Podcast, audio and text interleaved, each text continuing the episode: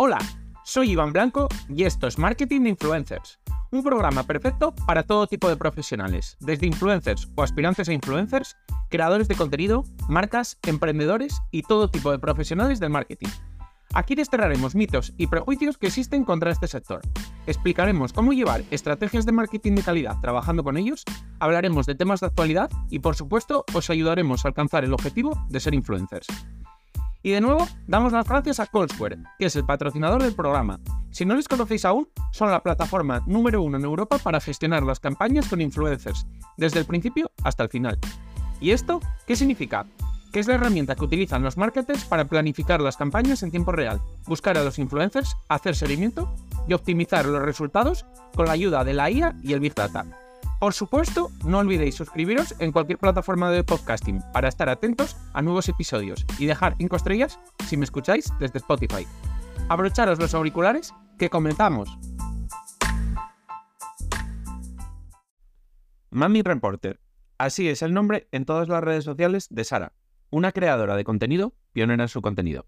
Las entrevistas por la calle parecen ahora mismo un mercado saturado. Sin embargo, Sara fue de las primeras en España en este tipo de contenido. Y eso hace que su experiencia marque la diferencia. Entrevistas divertidas, con buen rollo y siendo ella misma, algo que destaca por encima de sus otros múltiples valores. Además, no para, y tiene dos proyectos en mente, y la podemos escuchar y ver en un podcast de Viajes Carrefour, fuera de lugar. A continuación, os dejo con la entrevista, y disculpad las molestias porque durante la videollamada hubo algún pequeño corte, pero eso no evitará que podáis disfrutar de ella.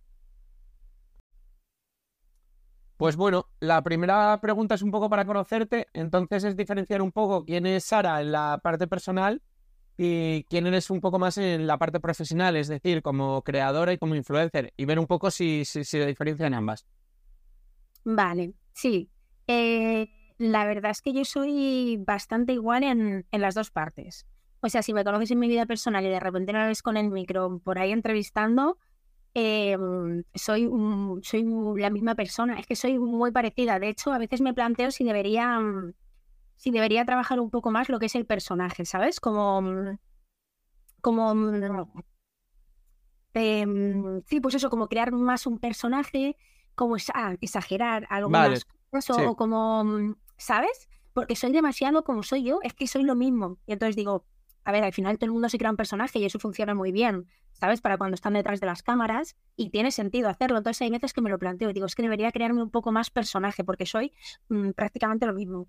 Bueno, al final también es más, digamos que es más fácil prolongarlo en el tiempo si, digamos, eres tú misma. ¿Tú crees?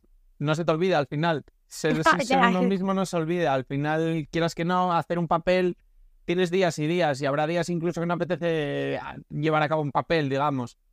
Ya, ya, ya. Es verdad, eso es verdad. Y bueno, ahora que ya nos has dicho que, digamos, eres 100% tú, esta pregunta segunda, al final, tanto vas a hablar de, tu parte personal como de la profesional. ¿Qué crees un poco que te ha hecho única y, digamos, diferenciarte un poco en, redes sociales y acumular tantos miles de seguidores? Pues, mm, sinceramente, eh, yo creo que es, o por lo menos cada vez que alguien me, me manda un mensaje privado para decirme que le gusta mi trabajo, lo que sea, siempre, absolutamente todo el mundo sin excepción, lo que me dicen es que le gusta muchísimo la naturalidad, la espontaneidad y la buena vibra que, que desprendo para ellos. Eso siempre. Y creo, no por echarme flores, ¿eh? pero estoy un poco orgullosa de eso porque sí que eh, intento de, o sea, intento despertar eso, ¿sabes? O sea, soy súper pro de, de, que la gente sea natural, de que la gente sea espontánea, aunque pienses que vas a decir una, una burrada, cualquier cosa, de que la gente sea auténtica, ¿no? Que sea natural, que sea natural, que al final hoy en día se ve muy poco. Y, siempre me dicen que, eso es lo que más les gusta, siempre, y que, y que desprendo como mucha buena vibra, mucha luz, me dicen. Entonces, eso. Al final se parece un poco a la primera pregunta que, te he hecho, que al final si eres 100% tú, pues yo creo que todos esos argumentos que ha dado pueden ser los que se detectan. Al final yo creo que esas cosas se detectan sin saberlo. Y, es verdad que yo intento y tiro, o, eso intento tirar mucho por el buen rollo. O sea, yo te puedo preguntar a ti, Mm, qué opinas de los toros, esté yo mm, en contra o a favor, y, que tú me digas tu opinión contraria a lo que yo pienso, ¿no? que sea contrario tu pensamiento al mío, que, que, lo voy a intentar llevar por el buen rollo, porque al final nadie tiene la verdad absoluta ni... Eso, nadie tiene la verdad absoluta de las cosas, entonces yo pienso de una manera, tú de otra, y, y, opiniones de personas, cada uno opinamos de una manera diferente. Entonces, lo que a mí me flipa es que la gente me dé su opinión, conocer diferentes puntos de vista y, y aunque no piensen igual que yo, yo intentar que esa, pues eso, que haya respeto y que haya buen rollo, ¿sabes? O sea, es que así de sencillo es lo, lo, lo que me gusta. Yo creo que eso también se nota, ¿sabes? El, el buen rollo, la buena vibra, el no buscar ahí, a lo mejor buscar temas polémicos, pero desde el buen rollo. Claro. ¿Sabes? Y No, además desde, desde de... el humor también intento un montón, no desde el mal rollo ni la polémica ni hacer daño. Pues la siguiente pregunta justo era que cuáles son un poco los mensajes y los valores más importantes que intentas transmitir. Así que yo creo que lo has dicho, pero bueno, si se te ocurre alguno más que te haya no, quedado el- por añadir. Buen rollo, buena vibra, respeto, el entender que la gente piensa diferente a como pensamos nosotros y que también es válido. ¿Sabes? Porque ¿quién, quién tiene la verdad absoluta de las cosas? A no ser que es que haya habido un estudio científico, ¿vale? Pero cada uno Claro. opina lo que opina y punto. Entonces, creo que es eh, tomarse las cosas con humor. O sea, para mí el humor, el respeto y el buen rollo son imprescindibles. Sobre todo también el, el- el saber reírse de uno mismo, ¿sabes? El, el tener, pues eso, el, el- el- el saber reírse de uno mismo, el descojonarte de, esto, de tus desgracias o lo que tú interpretas como desgracias. A mí, por Claro. ejemplo, me da como el culo en el amor, ¿no? Pues en vez de, yo qué sé, traumatizarme o intentar ocultar ese lado de mi vida, pues al revés, los pongo y me río y me lo tomo con humor y, y ya está. Claro. Y, remontándonos un poco más atrás, ¿qué, qué has estudiado? O incluso si estás estudiando todavía algo actualmente. No, estudié cuando era joven, pues en- cuando tocaba estudiar la carrera, estudié comunicación audiovisual. Porque siempre me moló el mundo de la televisión, de la radio y demás. De, de- realmente es que era lo único que me molaba un poco. Estaba perdidísima y dije, me gusta la radio, me gusta la televisión, tal, los platós, todo ese rollo. Y por eso estudié comunicación en la Complu. Y, pero eso hace, pues con 20 años, tengo 36, la tira. Y lo que sí que me estaba planteando ahora es estudiar un curso de stand-up comedy y uno de interpretación. Vale. Bueno, eso ya sí, cambia un poco, pero al bueno, al final, si quieres que no te va a dar más tablas, yo creo, lo que estás haciendo Sí. ahora.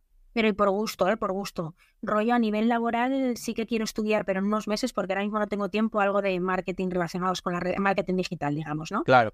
Sí a modo personal, que creo que también me va a venir bien, pero es más como por gusto, interpretación y comedy. Y antes de trabajar en las redes sociales, eh, ¿has trabajado en... ¿Has tenido otro tipo de trabajos relacionados con ellas o totalmente No, ajenos? relacionados con las redes, no. De hecho, yo me puse las redes súper tarde. Me las hice, creo, en 2017-2018. 2018, creo. Y, y nunca había trabajado eso. Estudié la carrera, hice prácticas en la televisión, en Telemadrid, de hecho. Unos meses en, en, el, en realización, ¿vale? Sí. Y, y nada, estuve como 10 meses, pero luego me fui, me fui fuera a estudiar idiomas, bueno, inglés, italiano, demás, y nunca más volví a trabajar de eso, jamás. O sea, trabajé de muchas otras cosas, pero de eso no. Trabajé en hoteles, en agencias de viajes, eh, de, de todo, de todo casi, de camarera, de todo. ¿Y ahora 100% estás solo en las redes sociales o tienes Sí. algunos trabajos paralelos? No, no, no, no, ahora estoy solo con las redes. Con las redes Vale. sociales, sí. Y digamos, bueno, has comentado que más o menos 2017-2018 fue cuando empezaste en las redes sociales. Eh, un poco, ¿por qué, cuándo, dónde, por qué un poco te dio, te dio por ahí en ese momento? Sí, me di- ¿te importa que va a pedir? No, no, sin Ah, problema. vale. Ah, mira, yo odiaba las redes, de hecho, ¿vale? No, no, o sea, queda fatal, pero no entendía cómo la gente, en vez de vivir lo que estaba viviendo en el momento, se dedicaba a, a colgarlo, porque yo pensaba, pero aquí le va, pero de mis amigas, digo, aquí le va a interesar lo que tú vais a poner. Me parecía un absurdo, y fíjate, ahora no puedo estar ni literal una hora sin, sin mirar el móvil, ¿no? Que ese es otro tema a tratar, pero bueno. Eh, no, empecé porque mm, yo vivía en Tenerife, estuve viviendo ahí como, bueno, como casi ocho años, ¿vale? Tuve a mi hija ahí, todo ahí. ¿Y qué pasa? Que hubo una época en la que mm, no tenía ya a mi familia ahí, a, a ningún familiar. El padre de mi hija se fue a vivir a otra ciudad, aunque llevamos mucho tiempo separados ya, muchos años, bueno, muchos años. Bueno, sí, llevamos separados desde casi que nació, pero vivía ahí. Entonces se fue a vivir a otra ciudad. En mi familia ya nadie vivía ahí y tenía muy buenas amigas, pero claro, obviamente no puedes estar contando para criar a una hija con tus amigas solo. Claro. Entonces no podía trabajar porque era una locura, era hacer un Tetris, era salir, me acuerdo, yo salía de la oficina corriendo, calculando dónde tenía el coche aparcado, pero cuando digo corriendo es corriendo de maratón, que la peña me vería por la calle y fliparía. Y todo esto para llegar a la guardería y recogerla de milagro, ¿sabes? Entonces dejé de trabajar. Y dije, ¿qué cojones? Digo, siempre he querido preguntar a la, a la gente cosas. De hecho, es que tengo un vídeo con nueve años en la que estoy preguntando cosas raras a mi familia. ¿Sabes? Vale. pues está, o lo hago ahora o nunca. Y me puse, y me puse a entrevistar. Le dije a una amiga, venga, vamos a, estar a alguien sobre y me fui a un centro comercial y le pregunté que si se consigue y que por qué. Y ahí empezó todo.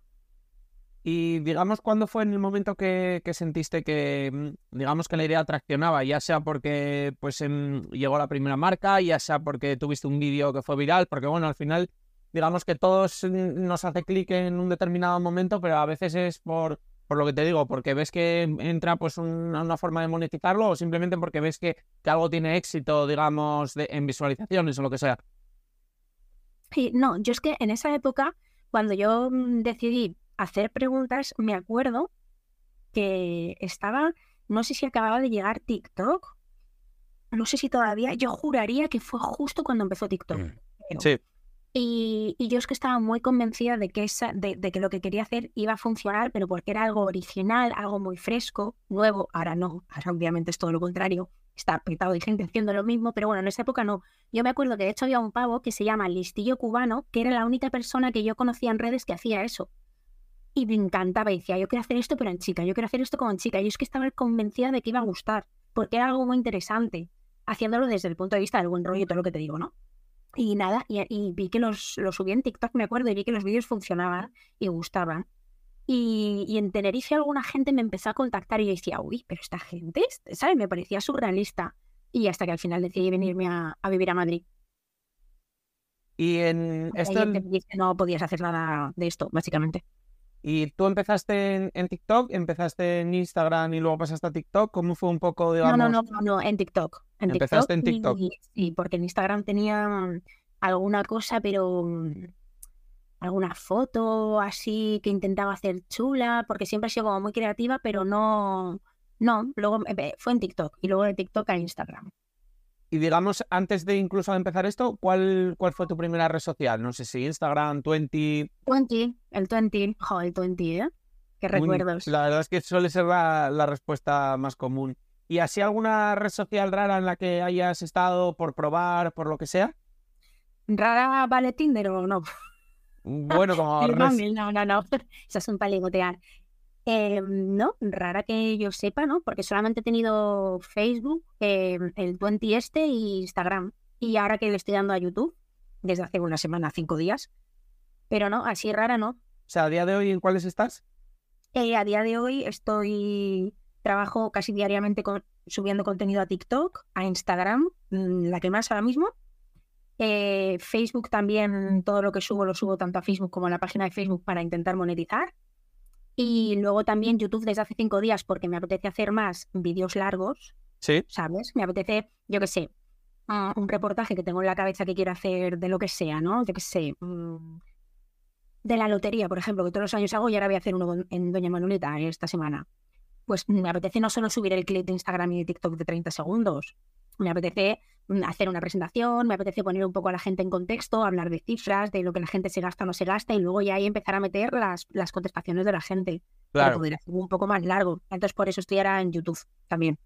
Y bueno, por otro lado, que lo hablábamos justo antes de empezar la entrevista, eh, estás en un programa barra podcast, no ah, sé cómo lo ves tú.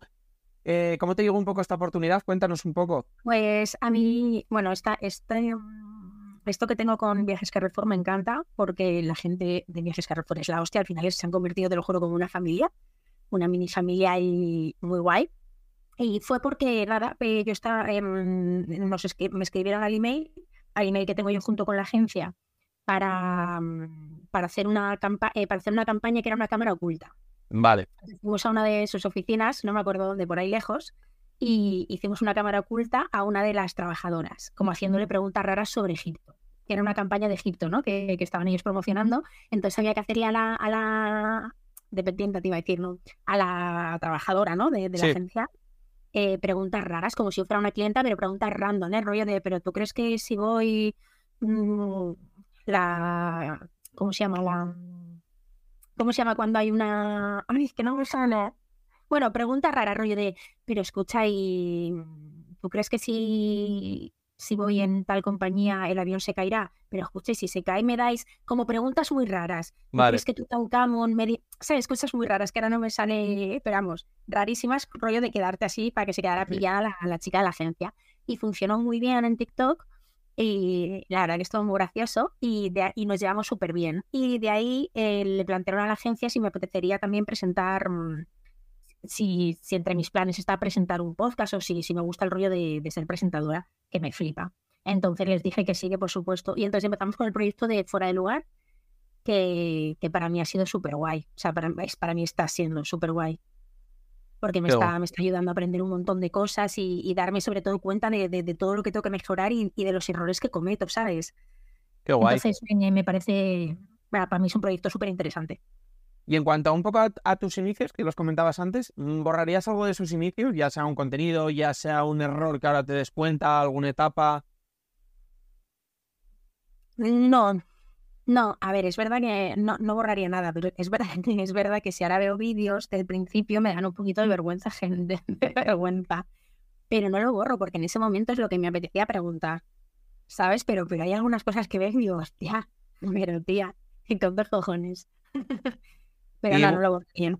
Y bueno, comentabas también que sientes que ahora, bueno, que este tipo de, de contenido está un poco masificado, pero que bueno, que tú consideras que fuiste una de, de las precursoras.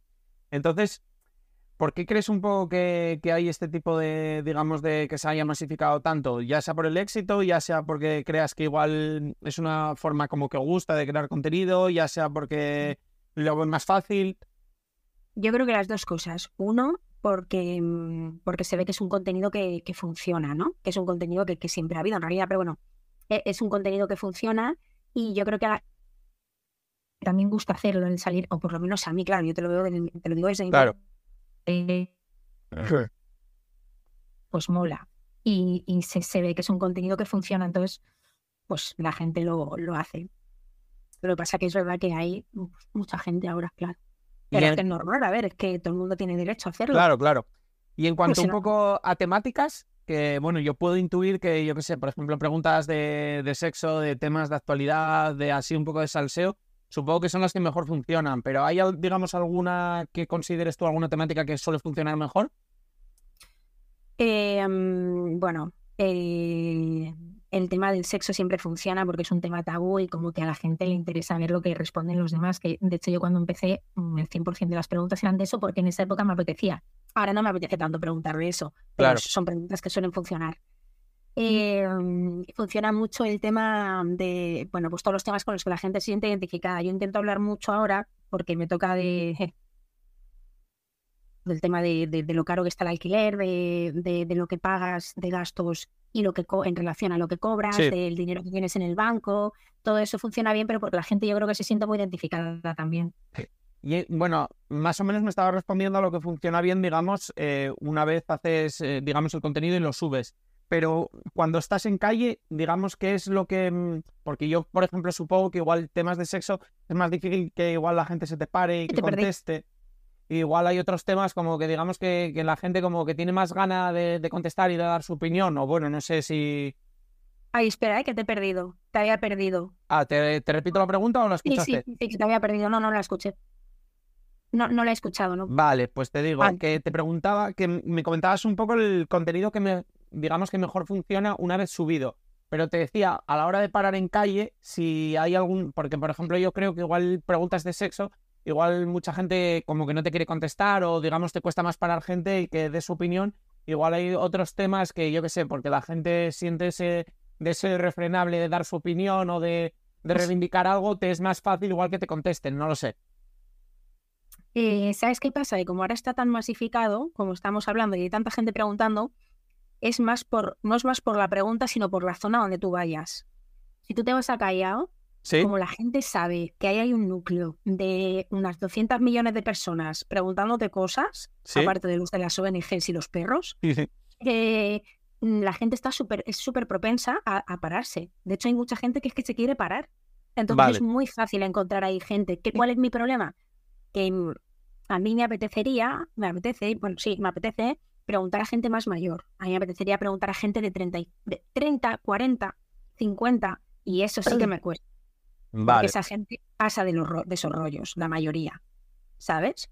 Luego ya si te metes en preguntas, obviamente la- los temas de sexo, pues suele costar más eh, que la gente lo conteste, pues porque sigue siendo tabú. Sí. Y, y tema política depende. Claro.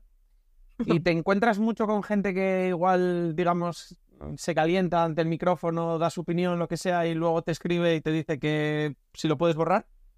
Mucha no, pero sí que me ha pasado. Sí me ha, sí me ha pasado y me da mucha rabia. ¿Sabes por qué? Porque yo además siempre pregunto. Por supuesto que si me dicen que, que lo borre, lo borro. ¿eh? O sea, aunque, aunque lleve 50 millones de visualizaciones, ¿no? Para, entender- para entendernos, lo borro. Pero yo siempre dejo muy claro que, o sea, siempre digo, eh, te puedo hacer una pregunta, tal, no sé qué. Eh, mm, si veo que están así un poco indecisos, digo, nada, si no estás muy seguro, prefiero que no. Claro, es que al final- no. Y de hecho, si es alguien tímido, es que prefiero que no. Es que es trabajo para ti, además, supongo. Claro, y me da rabia porque es como que yo suelo dejar muy claro y no, y no soy de venga, porfa, no. Entonces, que luego me contesten para decirme que, que lo borre, pues me da rabia. Pero la verdad que hace muchísimo que no me pasa. Me pasó una vez y me sentí fatal y no entiendo cómo le pasó, que me, me contestó un chico en Callao y al tiempo me dijo que, que porfa si podía borrar el vídeo. Le dije, sí, sí, claro. Y de repente resulta que me contó que le habían echado del trabajo. Wow. Y eso que era el director de un hotel, flipa. Bueno, ese es un, digamos que es un buen argumento para, para borrarlo, al menos, ¿no? Es simplemente para... Hombre, claro, pero me sentí fatal, que claro, es mi culpa, ¿no? Además no decía nada raro el hombre, pero en fin. Y un poco, al final, lo, lo que mencionabas tú antes, de que al final es un contenido que ha existido siempre y digamos que es más nativo de, de la televisión. ¿Qué crees un poco que, que lo diferencia, digamos, en, en las redes sociales respecto al que hemos visto toda la vida en la televisión? Pues que es más rápido, que son 40 segundos. Y la gente ahora mismo le cuesta muchísimo mm, concentrarse en algo más de, de, de 30 a 40 segundos. Un minuto ya es una barbaridad. Bueno, y es verdad que, por ejemplo, en las noticias, que suelen sacar alguna noticia y suelen preguntar a dos, tres personas por la calle, digamos que también era un poco TikTok, porque al final como que cogían a las personas bastante rápido, cortadas, e incluso Bueno, se sí. podían sacar incluso de contexto la respuesta. Ya, eso es verdad, eso es verdad. De todas formas, es que ahora mismo la gente no ve la televisión. Yo no sé, ¿tú, tú, tú tienes a alguien en tu entorno que vea la televisión? Mm, no, la verdad que ya más tirando a mis padres, como mucho, y, programas puntuales, incluso, Yo- no... y mi padre el fútbol y el intermedio, ya está. Claro. Y la ruleta, la fortuna de repente la ha dado. Pero vamos, que no. La gente no ve la tele ya. Yo lo que sí que tengo mazo ganas, tío, es de hacer un programa. Hacer un programa. O sea, que es que no sé dónde hacerlo. No sé si se hace en Twitch, si se hace en YouTube. Un programa, ¿sabes? Un Sí. programa. Con sus secciones, un programa. Con mis invitados, con mis secciones. Pero bueno, Pues es verdad que sí, yo lo vería más de YouTube, porque al final si también te la juegas a hacerlo en directo, como que es igual más complicado, ¿no? Pero ya. Pero es muy guay. Eso te- te- tengo muchas ganas. Está todo ahí. Está. uh, bueno, poco a poco. Y bueno, pasando un poco más a la, a la parte profesional, creo además que justo lo mencionabas antes, eh, ¿trabajas con un representante de una agencia o, o lo llevas tú todo? sí. No, con una agencia. Mm. Vale. Y bueno, ¿qué ventajas crees un poco que te da esto? Porque supongo que al principio lo llevarías tú todo, entonces, ¿qué te ha aportado, digamos? Eh, mm, es que depende un poco del volumen de trabajo. Es verdad que cuando hay mucho volumen de trabajo, el, eh, están pendientes, te recuerdan si tienes hoy que subir tal story o si tienes que subir mm, tal reels con, eh, con, ¿cómo se dice? Con duplicado en TikTok o al revés o lo que sea. Acuérdate de poner tal hashtag, no tal hashtag. Claro. Eh, no, pero es que, es que es que te organizan, te organizan todo, te ayudan mucho en ese sentido y también a la hora de, de negociar el fee, el presupuesto con las marcas, eh, son ellos los que saben cómo está la cosa, los que negocian cuánto pedir, cuánto no. Eh, el tema de los contratos, ¿sabes? No Sí, te sé, entiendo. Tienen mucho más conocimiento de derecho y de todo. Sí, bueno, al final, claro, es como trabajar con un equipo que al final, pues un equipo siempre suma, digamos. Sí, sí, sí. Y en cuanto a, mm, bueno, un tema que además también tocaste antes, que es un poco las horas de trabajo, en este caso del uso del móvil. ¿Con cuántas horas más o menos le dedicas, digamos, al día al uso del móvil? Yo es que tengo un poco de problema ahora mismo. Me cuesta muchísimo, muchísimo, muchísimo desconectar del móvil. Hoy, por ejemplo, he dicho, ah, hoy voy a, mm, a, terminar de editar una cosa, lo mando y me voy al gimnasio y luego eh, al final te, surgen cosas, un cambio que te piden, eh, no sé qué que tienes que subir, mm, tal idea que quieres plasmar de tal forma, un guion que quieres hacer, lo que sea, y he estado, me he puesto a ver al día a las 10 Oye, he llevado a la niña al cole, ponle que he vuelto a casa a las 10 y he dejado el móvil, he comido, pues ponle que a las 6. Wow. Así un montón de días. Y por ejemplo, en este mismo uso del móvil, Que- Tengo que aprender a desconectar. en este uso del móvil que antes, por ejemplo, men- mencionabas, por ejemplo, yo que sé, una aplicación tipo Tinder, que al final es más de tu vida personal, al final supongo que muchas veces estarás, digamos, en multitarea, haciendo tareas profesionales a la vez que, pues, contestando a un familiar, con, te- o digamos que eres capaz de, de diferenciar y decir, bueno, pues hasta ahora ya par- mm, paramos, digamos, la parte profesional y si cojo el móvil es pues para mi parte personal, para mi ocio, para... O digamos que todo el rato se te entremezcla. Se entremezcla un poco. O sea, si me dicen cualquier cosa de trabajo a las 9 de la noche, no puedo. O sea, ahora mismo a día de hoy no puedo decir, no, son las 9, mañana lo miro. No, imposible, no puedo. No puedo. Y vamos a pasar al tema vacaciones, que además este, este verano ha estado muy de moda entre creadores, que muchos se cogieron, digamos, un parón. ¿Cuál ha sido tu mayor parón, digamos, en redes sociales desde que empezaste? ¿Parón en redes? No ha habido. Vale. No ha habido, no ha habido, no ha habido, no ha habido ni dos días. Y no dos puedo, días. No, no. No estoy en un momento en el que pueda hacer eso, no me sale. O sea, yo voy todas las semanas a la psicóloga, ¿eh? y este es uno de los temas que trato. Me gusta, o sea, me preocupa tanto ciertas cosas y por otro lado me gusta tanto crear contenido y salir a la calle y preguntar que todo el rato hablo contigo y seguro que me viene por algo que me dices una pregunta. Me pongo a ver las noticias y digo, ay, pero esta pregunta, ay, pero es que este reportaje. Todo el rato así, todo el rato. Entonces, ¿crees un poco que, mm, digamos, no, no consigues desconectar unos días por un poco... No, no, creo, creo, no, estoy segura. Pero, y digamos, es un poco también miedo al- a los algoritmos, que, bueno, siempre existe ese También, rumor de que, digamos, que si dejas de subir, como que la rueda para y luego es muy difícil remontar. Vale. También, también. No es el principal, pero también, por supuesto, claro. Y en cuanto al contenido que creas en las diferentes plataformas, ¿haces alguna diferenciación, digamos, dependiendo de la plataforma o más o menos subes, digamos, todo a todas más o menos igual en los formatos o con los cortes adecuados para la misma? ¿O también te fijas un poco en la temática y, digamos, Sí, no, ya hay, ya hay cosas que a lo mejor subo a TikTok, a Instagram, sé que no las voy a subir y viceversa. vale, De hecho, sé, sé que lo que me funciona bien en Instagram no me va a funcionar muy bien en TikTok y que lo que me funciona muy bien en TikTok no me va a funcionar muy bien en Instagram. Siempre pasa, siempre. A mí, por lo menos con mi contenido, es increíble, pero siempre me pasa. por Raro que un ejemplo? es, es curiosísimo. He subido ahora un vídeo que en Instagram ha funcionado increíble. Digo, lo voy a subir a TikTok, verás cómo no funciona. Pues ahí está. ¿Y tienes más o menos, digamos, identificado el patrón de, de qué es lo que normalmente funciona? Y, por ejemplo, algún ejemplo? Sí, o sea. A ver cómo te explico. En, en TikTok a lo mejor, son- o sea, perdón, en Instagram a lo mejor funcionan temas un poco más profundos, un poco más, mm, más de valor, digamos, quizá. Sí. Y, y- en, en TikTok a lo mejor no- como que también funciona bien la diversión o, o- o el puro entretenimiento, quizás, ¿eh? pero lo que yo veo con mi, con mi cuenta, que a lo mejor otros ven otras cosas. Ay. Yo te hablo de, de la mía. Cuando, por ejemplo, observas los seguidores que tienes en, en las dos redes sociales, ¿hay, por ejemplo, al- alguna difer- mm, diferencia entre el seguidor tipo, yo qué sé, en edad, en sexo, son más o menos parejos? Parejos, Qué raro, curioso. parejos. Y para mantenerte un poco al día, digamos, de todo esto que, bueno, pues las tendencias en redes, incluso para ti, en, el- en tu caso, las tendencias de actualidad, para las entrevistas, todo, ¿qué utilizas? Porque ya decías, por ejemplo, que no usas la televisión, ¿qué es lo que sueles utilizar? No, no, em, en el móvil a ver noticias o lo típico que comentas algo que ha pasado y tal, como ahora lo de la amnistía, que si, si lo ves. Eh, entonces, pues como que me, me gusta preguntarlo, pero desde un punto, por ejemplo, en la amnistía, que está siendo un follón, eh, desde un punto de vista no trágico ni con lo que está pasando, ¿no? Sino un poco con- desde el humor, ¿sabes? Desde, yo qué sé, eh, yo qué sé, pues eso, te ves una noticia o hablas con alguien, aunque no esté de actualidad, pero algo que habla alguien y dices, coño, me parece interesante, lo quiero preguntar, ¿sabes? Y, y eso, básicamente. Es verdad que, por ejemplo, en TikTok debería estar mucho más a... Porque en TikTok solo subo entrevistas y experimentos sociales, que es lo que hago. Cámaras ocultas, como le quieras llamar. Pero debería estar más eh, con el tema de los trends. Sí, eso más o menos también te preguntaba, sí. Sí, pero no, no hago trends.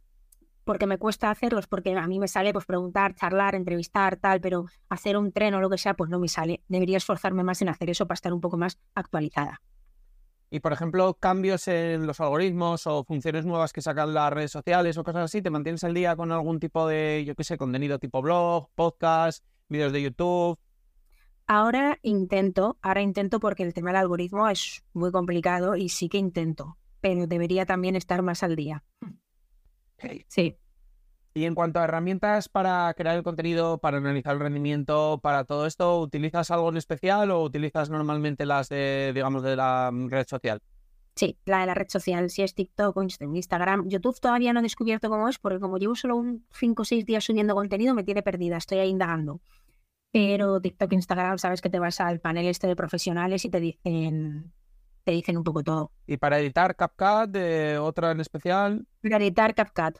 Eh, me gustaría ponerme Premiere, pero es que en realidad CapCut lo tengo en el móvil y es que hay, yo hay días que me tiro editando, pues no, que todo el día, o sea, de meterme en el metro, estar editando, eh, de estar trabajando, mi antiguo trabajo y estar editando porque tenía que sacar cosas y estar editando, o sea, Mm, ya casi puedo follar y estar editando si te descuidas, te lo juro. Porque es que estoy el día, o sea, lo tengo ya tan metido en la cabeza y claro, con el móvil, que es súper fácil hacerlo en cualquier lado, pues CapCut es mucho más fácil, claro, lo tienes ahí. Qué guay.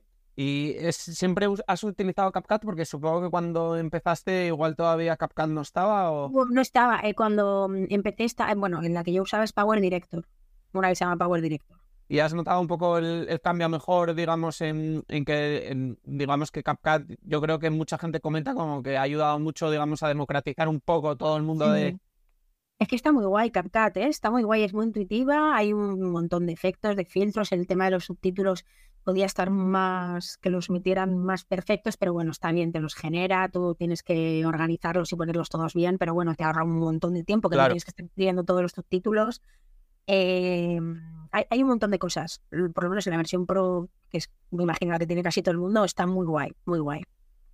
Y en, cuanto a un poco el mundo de los, de los creadores, que bueno, sí, es, mm, seguramente, mm, además tú que, mm, que, digamos que tienes un poco el, termómetro de la, calle, digamos, pues bueno, se acusa mucho a, tanto a los influencers como a los creadores un poco de baja profesionalidad, de trabajar poco, etcétera, etcétera. ¿Crees que, digamos, se ha profesionalizado mucho este mundo en los últimos años? Tú que tienes un poco la visión desde fuera y también si se ha percibido desde fuera y que tienes también la de dentro. Yo creo que ahora cada vez como que se le está dando... Mm, a ver, es que al final el, crear contenido lleva un montón de trabajo detrás, porque es pensar la idea, en mi caso salir a la calle, hablar con la gente, pero es que la gente, mm, lo, lo mío es de lo más fácil, porque la peña que hace que crea contenido, hace vídeos de que son muchos personajes. Sí. Tú sabes la edición. hubo una época que me puse a hacer eso. Lo vea. Pero es. Lleva una de tiempo. Una de tiempo de edición y de, de, dónde pones la cámara. Pero muchísimo tiempo, de verdad. Y yo creo que ahora cada vez la gente está siendo más consciente de que lleva mucho trabajo detrás. Ahora ya está una carrera y todo de, de, ser influencer. O sea, al final, pues es un trabajo como, como otro cualquiera que lleva mucho curro. Lo que pasa que es verdad que, que, hay mucha gente que todavía piensa mal porque decir lo que te champú usas delante de una cámara o cualquier cosa, no, mucho trabajo detrás, mucho curro detrás. La verdad. Y ahora que están tan de moda las inteligencias artificiales, ¿utilizas alguna, ya sea ChatGPT o otra, para alguna parte de tu trabajo? Estoy, el chat ese, el chat este se llama, ¿cómo? A ver, es que lo tengo justo aquí porque lo está usando esta tarde. A ver cómo se llama. ¿Chat GPT? Sí, chat GPT, mírale, aquí. Lo está usando esta tarde, pero lo uso, no sé para qué más se puede usar. Lo he usado para intentar hacer el logo de mi canal. Sí. Estaba a punto de tener uno que al final me hizo un amigo, pero hay algo que no me convence. Lo del logo, te lo juro por Dios que me trae por el camino de la amargura, te lo juro y lo he usado mucho para, porque ahora tengo dos proyectos de podcast, digamos, para los, para los nombres. Vale. Para encontrar un nombre. Mm. Brainstorming, digamos. Buah, pero sí. Es, es muy guay, ¿eh? porque te dice, la verdad que lo de la inteligencia artificial es increíble, pero todavía no he encontrado ninguno que me... Y los que he encontrado están todos cogidos, ¿sabes? Ya, eso también. Registrados. Y un poco a, pasando ya al, tema seguidores, que además, bueno, pues digamos que mm, tu relación, digamos que puede llegar a ser más cercana al pasar mucho tiempo, digamos, en la calle. em, ¿conoces un poco al, a tu seguidor o seguidores tipo, en plan género, ciudades, edades, hobbies, un poco, digamos, si, si le pones un poco el perfil o incluso si tienes varios perfiles, digamos? Es que mm, mm, yo creo que sí. Yo creo que hay un par de perfiles ahí. Sí, más o menos sí que lo tengo visualizado el tipo de gente que me sigue. Sí, sí, sí, sí, sí. sí. Es verdad que me gustaría que me siguieran más mujeres. me parece curioso, pero, pero bueno. ¿Pero porque te más siguen menos, más hombres que mujeres o porque está eh, más o menos igualado? No, no, no, me siguen más hombres que mujeres. Ah, qué curioso. También es verdad que yo cuando empecé hablaba muchísimo de sexo y al final, pues qué sé, por los hombres. Pero, a ver, me siguen muchas mujeres, pero me gustaría que me siguieran, me gustaría que fuera más equiparado, ¿sabes? Vale, sí. Ponle que ahora es 70-30, no, ahora no sé cómo está ahora mismo, pero ponle 70-30, no lo sé. Me gustaría que fuera 60-40, 50-50, algo así. Y digamos que este, este tipo de, de, seguidores tuyos suelen ser, o lo detectas porque te digan yo te sigo, lo que sea, los más proclives, digamos, a que los pares por la calle, o incluso al ser, digamos, seguidores tuyos y saber un poco de qué va el rollo, los que igual prefieren, digamos, verlo, pero no, no formar parte de ello, digamos. Pero te refieres cuando voy a la calle, para la gente que. Sí, en plan que te, que, te digan, mira, yo te sigo y que así sean más proclives igual a parar o que incluso al ah, seguirte no. les apetezca, digamos, participar. Ah, no, si alguien que me sigue me ve, eh, se para, en los, te, te, piden una foto, se paran a comentarte cualquier cosa y la verdad que son súper dados a participar. Vale. Pero es que yo voy a la calle y yo ya sé a quién tengo que preguntar y a quién no. O sea, es que, mm, es que lo sé. O sea, es que te veo y es que lo sé lo sé perfectamente. A ver, hay veces que me equivoco, pero que va, pocas. Bueno, pues y además decías antes que estabas en la calle y que están los de las ONGs, igual les tienes que dar un par de consejos porque ellos no suelen saberlo. sí, sí, sí. Estamos ahí todos juntos. Pues sí, no, yo ya está claro. De hecho, hay veces que salgo con el cámara, venga, esos dos, digo que no, que no, que son dos, ¿no? Si es que sé quién sí, quién no. Y cuando, digamos, como decías antes que tenías dos perfiles que tenías en mente muy marcados en cuanto a, digamos, tus seguidores, cuando creas contenido, piensas en ellos y, digamos, creas un contenido que les pueda gustar a unos, a otros, uno que les pueda gustar a, ambas, a ambos, o incluso fluyes un poco más y no piensas tanto en eso. No pienso tanto en eso. Pienso en algo que a mí me parezca interesante y que por tanto creo que, o, algo que, que crea que a la gente le puede parecer interesante o le pueda venir bien. ¿Sabes? Eso es en lo, en lo que más pienso. Yo qué sé, si a mí me, interesa el tema de la felicidad, pues, pues pregunto eso, porque me parece que aparte de mí a mucha gente le puede parecer interesante, yo qué sé, el tema de los alquileres, pues cuánta gente nos estará pegando en la madre que parió a quien sea de cómo están los alquileres en Madrid, por ejemplo, pues yo qué sé. Claro. Y en cuanto a, digamos, el mantenimiento un poco de, de, tu, de tu, comunidad, mmm, digamos, ¿tienes alguna estrategia un poco para mantenerla activa, comprometida, ya sea, pues yo que sé, intentar contestar a todo el mundo, ya sea, mm, no sé, contestarles un poco más con los contenidos, eh, tener más atención a los comentarios, a los mensajes directos, o se te va igual incluso un poco de madre, porque bueno, a mucha gente le puede pasar. No, yo intento, intento contestar a... Cuando, cuando subo un vídeo y si hay comentarios, intento contestar a todo el mundo, pero más que nada porque si a ellos les gusta mi contenido y encima se molestan en comentar e interactúan con él, o sea, es que al final son, o sea, es que esa gente es la que, o sea, yo hago lo que hago porque a esa gente le gusta, lo ve, comenta y, creo que es importante interactuar porque ya que gastan su tiempo en eso, pues, pues me gusta contestar, me gusta como crear ahí un poco de, vínculo. Y, al no ser que es que sea un vídeo, que es que es un tanteo ya porque hay mazo de comentarios, intento contestar a todos. Por mensaje privado sí que es verdad que no tanto, pero porque a lo mejor son cosas más, yo sé, más banales, digamos. Pero si es de un vídeo o cualquier cosa así, sí. Y en cuanto a un poco cuando no estás, digamos, cuando estás haciendo tu día a día por la calle y no estás entrevistando ni nada, ¿te, te suelen reconocer mucho por la calle? ¿Te suelen parar? O digamos que se dan menos cuenta de ti porque igual, no sé, se fijan más en las entrevistas, más en, en la parte de la entrevista que en ti? ¿O sí que te das cuenta de que te reconoce bastante la gente? Eh, sí que. Espera, eh, que te, te he perdido un poco. ¿Tú veis bien? Ahora justo no. Está ahí como moviéndose la cosa. Ahora. Ah, vale. Creo que ahora sí que te tengo.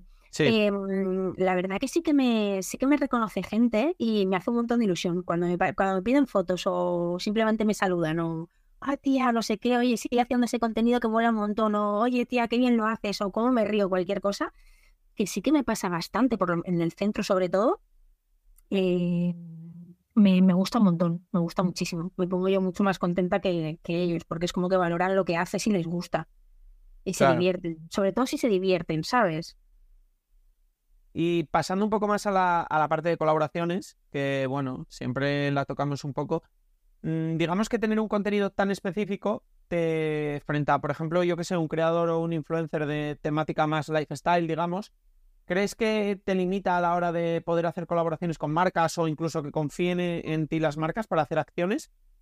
Yo creo que, que no, porque mm, al ser así como un perfil muy neutro y, preguntar de todo y hacerlo así de una manera más desenfadada que tampoco te posicionas, yo he hecho campañas con todo tipo de marcas, todo tipo de marcas. Curiosamente, las marcas que, con las que no he trabajado son, las de belleza. A mí para cosas de belleza no me han contactado ni el dato. No, me refiero, ¿sabes? Lo típico de las así muy monas, que viaje o no sé qué del pelo y tal, de eso nunca. Claro, bueno, además de todo. Supongo que al final al estar, digamos, las influencers más de, ese nicho, pues igual están ya un poco saturados ya por ahí. Sí. Y en cuanto a una colaboración así que, digamos, que te haya emocionado, bueno, que la tengas un poco en mente como que ha sido tu favorita. Ah, me gustó. Ha habido varias que me han gustado, pero este año en el Love the 90s y Love the 20s, en los festivales, sí. Eh, me gustó un montón porque fue eh, quien hace, yo qué sé, eh, Natalia, Kiko y Sara, un montón de gente, entonces como que me hizo mucha ilusión porque era un festival que a mí me flipaba. Entonces trabajar en un sitio que te flipa y ahí entrevistando a la gente y tal y cual, y a estos famosos, a estos cantantes que, que como que has crecido con ellos, me hizo mucha, me hizo mucha ilusión, fue muy guay. Sí, y en ah, cuanto a, digamos así, una, una, colaboración que digamos que te, que te haya sido difícil encajarla un poco en tu contenido o te haya sido un poco más desafío. Pues... Ahora mismo no te sabría decir, ¿eh? O así que yo que sé que haya sido más rara o más distinta, igual incluso por cómo has enfocado todo el contenido un poco parecido a lo que contabas antes de lo de viajes Carrefour, que bueno, al final era un contenido así un poco más distinto. Mm, no se me ocurre ninguna, la verdad. No, no. Bueno, no te preocupes. luego cuando terminemos si me ocurre, pero no, ahora mismo no. ¿Y así alguna que recuerdes que haya sido un poco, un poco viral o un poco exitosa, digamos, más de, de lo normal? ¿Pero a nivel campaña o un vídeo normal? No, campaña más bien, que justo hayas hecho una campaña y haya sido un vídeo que haya tenido que haya funcionado muy bien, digamos. Sí, ha habido campañas relacionadas con series que han funcionado muy bien. Sí. Y, en, una de las, y en una de las campañas que hice hace poco, me he dado cuenta que el tema con animales funciona increíble. El tema de los perros, que yo no entiendo, porque yo siempre he tenido perro y tengo a mi perra y es que la amo funciona increíble, tío, porque la gente sabe lo importantes que son y, y funciona muy bien. Entonces, una de las campañas que hice que era relacionada con, un tema de, animales, digamos, me sorprendió. Y en cuanto a, digamos, el trabajo un poco con las marcas, ¿has sentido alguna vez que te hayan, aunque no, te, aunque no digas nombres, que te hayan intentado un poco más limitar o o que te hayas sentido, digamos, un poco encorsetada en cuanto al contenido o siempre has sentido que te han dejado bastante libertad? sí, es que más o menos siempre suele ser mm, la misma dinámica, así más o menos igual. Mm, no, sí que me ha pasado a lo mejor de tener intros un poco comerciales, de decir, joven. Pero últimamente yo creo que cada vez se dan más cuenta de eso, de que tiene que ser orgánico y que tiene que ir muy a la par con, con el perfil, ¿no? De la persona que crea contenido, con su forma de hablar y demás. Y esto cada vez se están dando más cuenta. claro. Justo eso además también te iba a preguntar, que un poco cómo te aseguras, digamos, que pese a que sea una, una acción, digamos, pagada, que el, que el contenido siga siendo, digamos, lo, lo más fiel a un poco al contenido que tú sueles crear. Es que mm, sí, es que es, es, más con el tema de las intros, ¿sabes? El, meter ahí un mensaje comercial como desde el principio.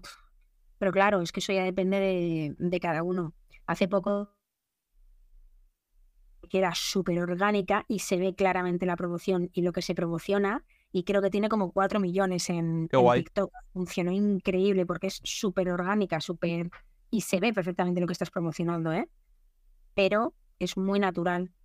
Es muy poco mm, estructurada, no sé cómo explicarlo. Pues que también, que también notas las marcas. y en cuanto mm, un poco al.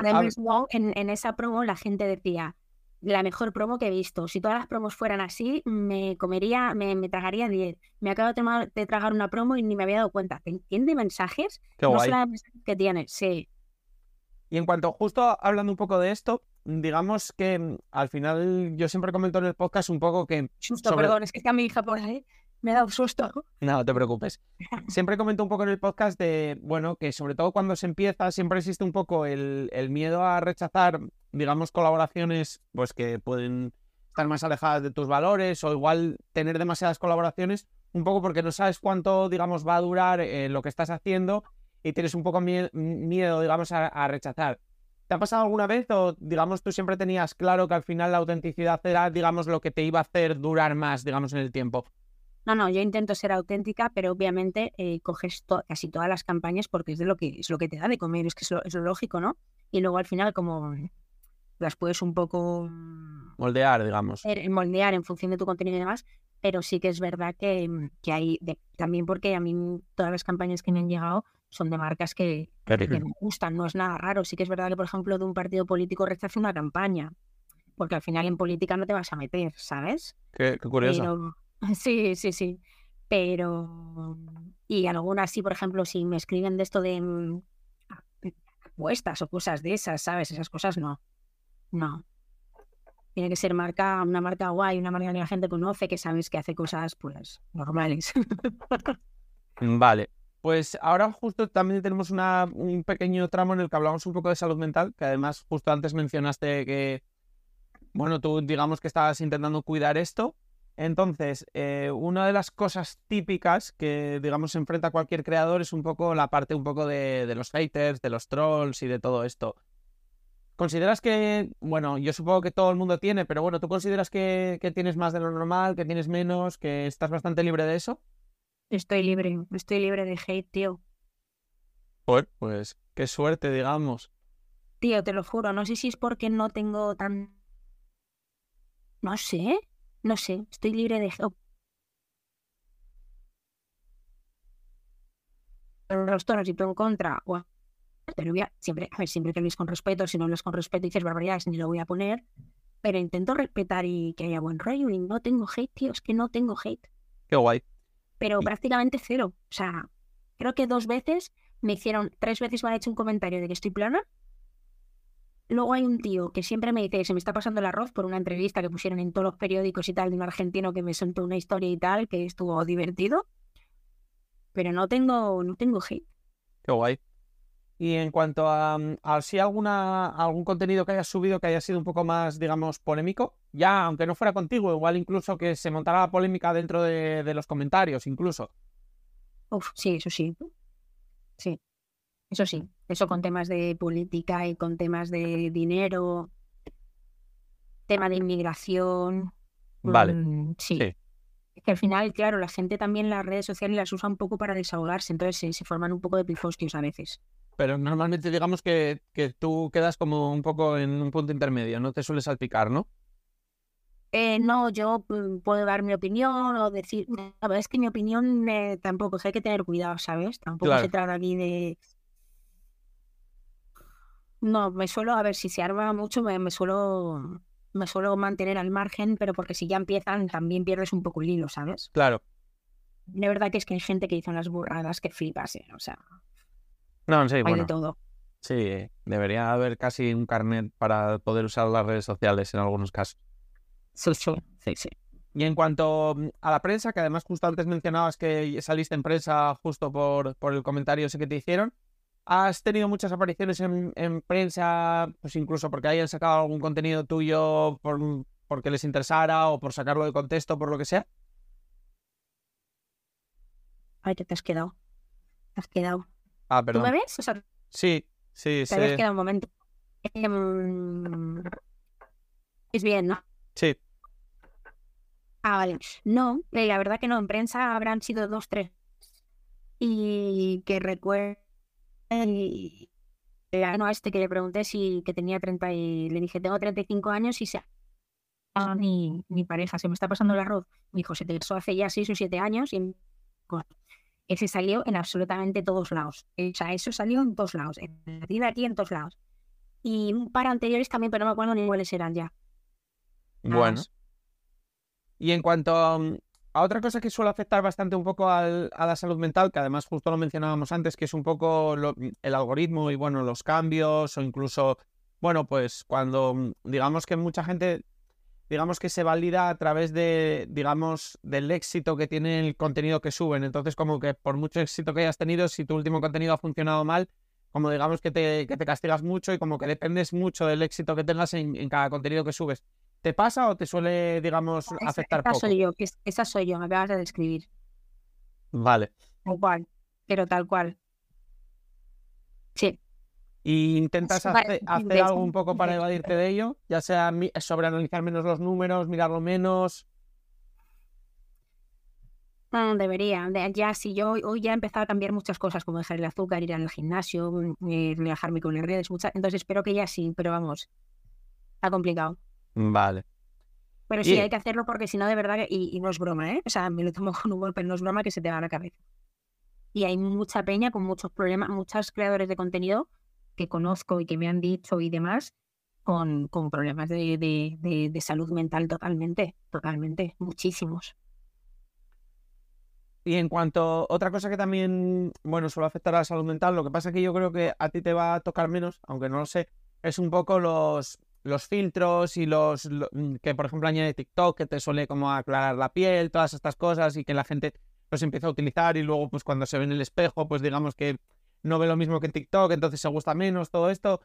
¿Te, te ha pasado alguna vez algo con estos filtros? ¿No los sueles utilizar? Mm, Sí, sí los utilizo.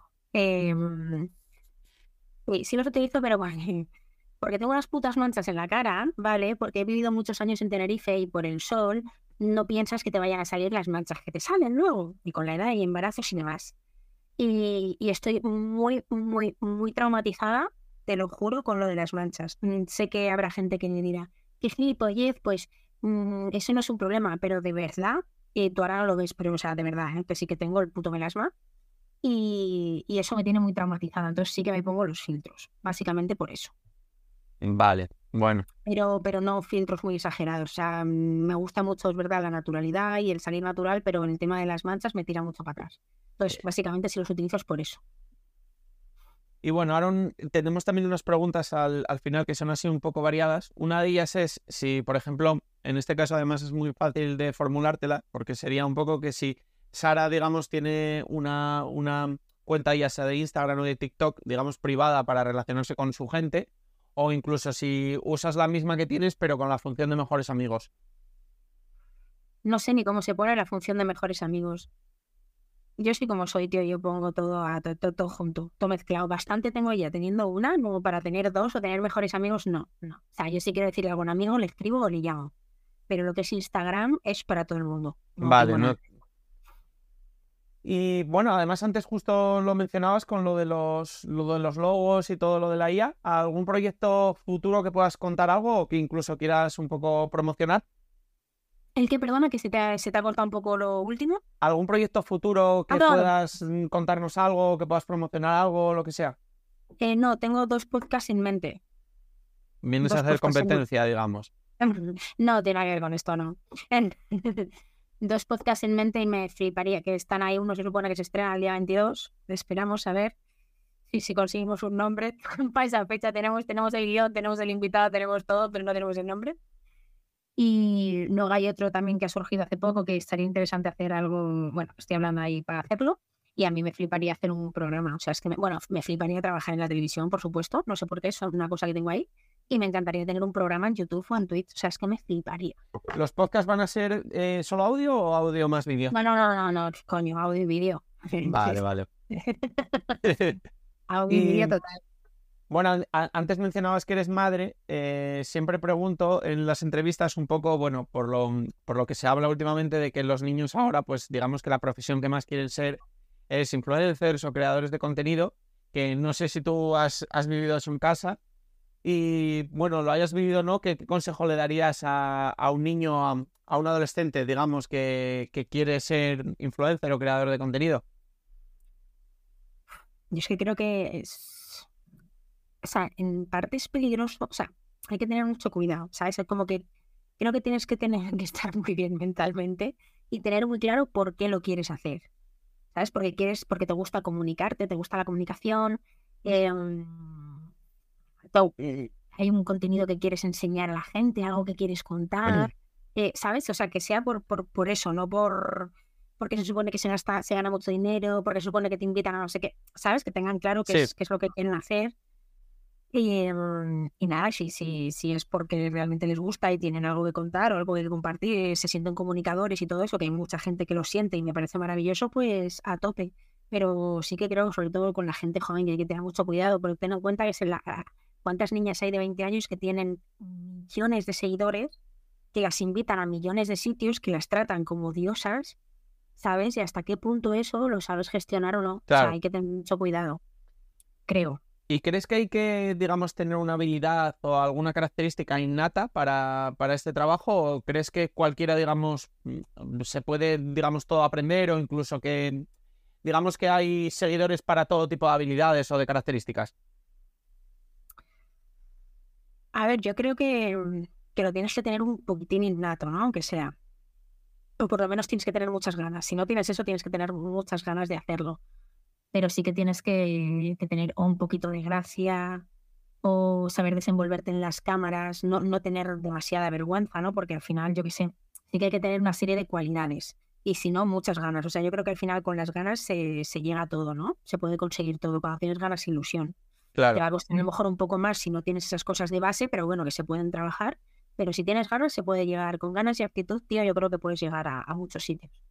¿Y lo más bonito, digamos, de, de esta profesión? Ay, yo creo que lo más bonito cuando la gente te dice, cuando la gente te dice, te manda mensajes y te dice que mil gracias porque le alegras los días, que le encanta tu contenido porque se ríe un montón. Eh, yo que sé, el otro día en una fiesta me vino un chico más majo, tendría 23 años, eh, y me dijo, ay, yo cada vez que estoy con mi novio en la cama, es que siempre me dice, ya estás con la pesadeza, pero es que yo me pongo los cascos y me pongo a ver tus entrevistas y es que me encanta esa naturalidad, que me meo, yo qué sé, eso es, eso, ¿sabes? Es como muy guay, es muy guay. Y bueno, la, la, última pregunta, que además yo creo que en esto sí seguro que se te ocurren opciones porque tú has entrevistado a bastante gente. ¿Alguna recomendación para entrevistar que creas que puede aportar, ahora que ya sabes cómo es la entrevista, que creas que puede tener mucho que decir. Pero dices, eh, o sea, consejo para la gente que hace entrevistas. No, me refiero a tú que, por ejemplo, has entrevistado a varios creadores, en, por ejemplo, en el, en el, en el podcast de Viajes Carrefour y a varios influencers. Si se te ocurre alguna recomendación que creas que con este tipo de preguntas puede, digamos, aportar o decir cosas que pueden ser interesantes. Ay, no, no, no entiendo la pregunta. no, no te, o sea, no, no, yo la quiero entender, la quiero entender. La, vuelvo a hacer, no te preocupes. Me refiero, tú has entrevistado a varios influencers y a varios creadores. Ahora, más o menos, has, hecho esta entrevista y sabes más o menos qué tipo ah, de preguntas son. La tuya, dices. Ah, coño. Me refiero a que si se te ocurre algún perfil que puedas decir, pues yo creo que por, por su forma de pensar o por su forma de trabajar, que pueda aportar bastante en este podcast. Ah, vale, que no te estaba. vale, para, para venir aquí te refieres, ¿no? Pues para hablar contigo, para esta entrevista. Ah, sí, un montón, joder, se me ocurren un montón. Em, así de creadores de contenido. se me ocurren un montón y me quedo ahí con la mente en blanco. eh, joder, últimamente estoy haciendo un montón del mundo del foodie. Y es un ah. mundo súper interesante, ¿eh? Mira, bueno, justo tenemos un, un, entrevistado en común porque por aquí se pasa, por ejemplo, eh, Pablo, que, tú también, que tú también lo entrevistaste. Sí, junto con Ángel Gaitán me dieron las mejores entrevistas del podcast, con diferencia. o sea, ellos son como son y te, y te hablan sin tapujos. Me encantaron los dos. Ángel Gaitán, ¿lo conoces? No, pero me lo apunto. apúntatelo. Es, mm, tiene, seguro que has visto algún vídeo suyo. Tiene, no sé si tendrá, a ver, te lo voy a mirar aquí por curiosidad. Yo creo que llega, no sé si al medio millón o al millón en, en Instagram de seguidores. Y es como cenando con Pablo, ¿Sí? pero, mm, pero en coches. Ah, qué guay. O sea, cenando con Pablo es, eh, pues eso, de, de foodie, por decirlo así. A ver cuántos tiene. Tiene 1, hostia, subió un huevo. Tiene 1,1 millón. Va, es que no, no soy muy de coches, entonces entiendo que Bueno, no. yo, yo tampoco. De hecho, cuando vine a mi podcast dije, "Ah, de coches voy a tener que... Tío, súper interesante, un tío con una cabeza, no sé cuántas empresas tiene ya, un crack. Además es que súper natural, súper natural, como Ángel. Te habla de todo, te cuenta todo, entonces es muy guay. Y luego del mundo del foodie, de, tap- de tapas por Madrid, Ah, que sí. es súper majo. Y, y no sé, es que hay un montón, hay un montón. Pero el Ángel Gaitán está muy guay. Genial. Pues bueno, costó la última pregunta porque costó formularla. No la Pero, entendía. pero vamos, que hemos terminado la entrevista. Muchas gracias. Yo creo que has contado cosas muy guays y encantados de haberte tenido por aquí. Ay, igualmente, igualmente. Muchas gracias.